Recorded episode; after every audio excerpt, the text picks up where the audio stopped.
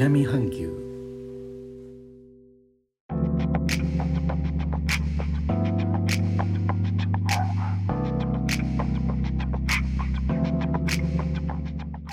インドネシアから高野です。日本との間約6000キロジャワ島中部の古い都ジョクジャカルタからお送りしております。日本とは一味も二味も違う東南アジアのライフスタイル声でお届けします。前回の放送でマレーシアが早ければ3月1日以降隔離なしでの入国を検討。フィリピンでは詐称の免除国地域を対象に2月10日から感染症のワクチン接種を完了した者に詐称なしでの入国を認めるといったニュースをご紹介しました。こうした開国に向けた動きが加速しています。今度はベトナムです。関係の情報サイトによりますと一部引用します。観光省は3月15日から国外の観光客を受け入れ入国条件もさらに緩和される。大きな点ではワクチン接種または完治証明書を有すること。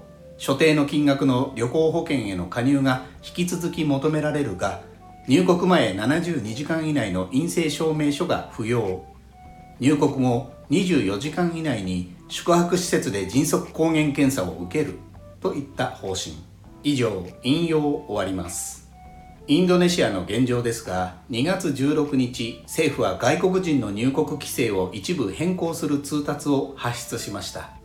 主な点では3回目の接種を済ませている場合入国後の隔離期間が 3×24 時間に短縮されました。入国後2回目の PCR 検査は3日目に実施されます。接種を2回の場合の隔離期間はこれまで通り 5×24 時間です。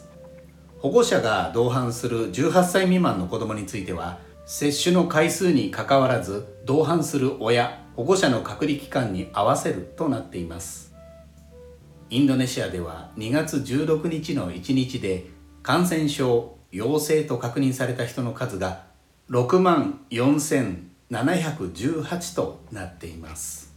こうした状況を受けて感染防止のために行われているさまざまな規制いわゆる活動制限レベルは2月15日以降ジャワ島とバリ島では2月21日まで。その外の地域では2月28日までの延長21度目の延長になっています。ということで改めまして皆さんこんばんは。高野です。お元気ですか？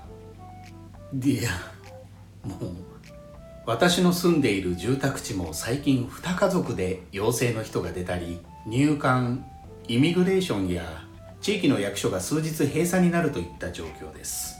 お元気でいるのが難しくなっていますが外国との人の流れを再開する動きは進みそうです。さてサムネの写真はジャワの古くからの伝統食でトゥーリというお花花の炒め物です。今日いただきました。ちょっと苦みがありますが血圧を下げる免疫力や持久力を高めるといった効果もあるようです。まさに今の時期にぴったりちゃんですね。最後までお聴きいただきレターコメントもいつもありがとうございます。インドネシアから高野でした。それではインドネシア語でのご挨拶またお会いしましょう。参拝順払き。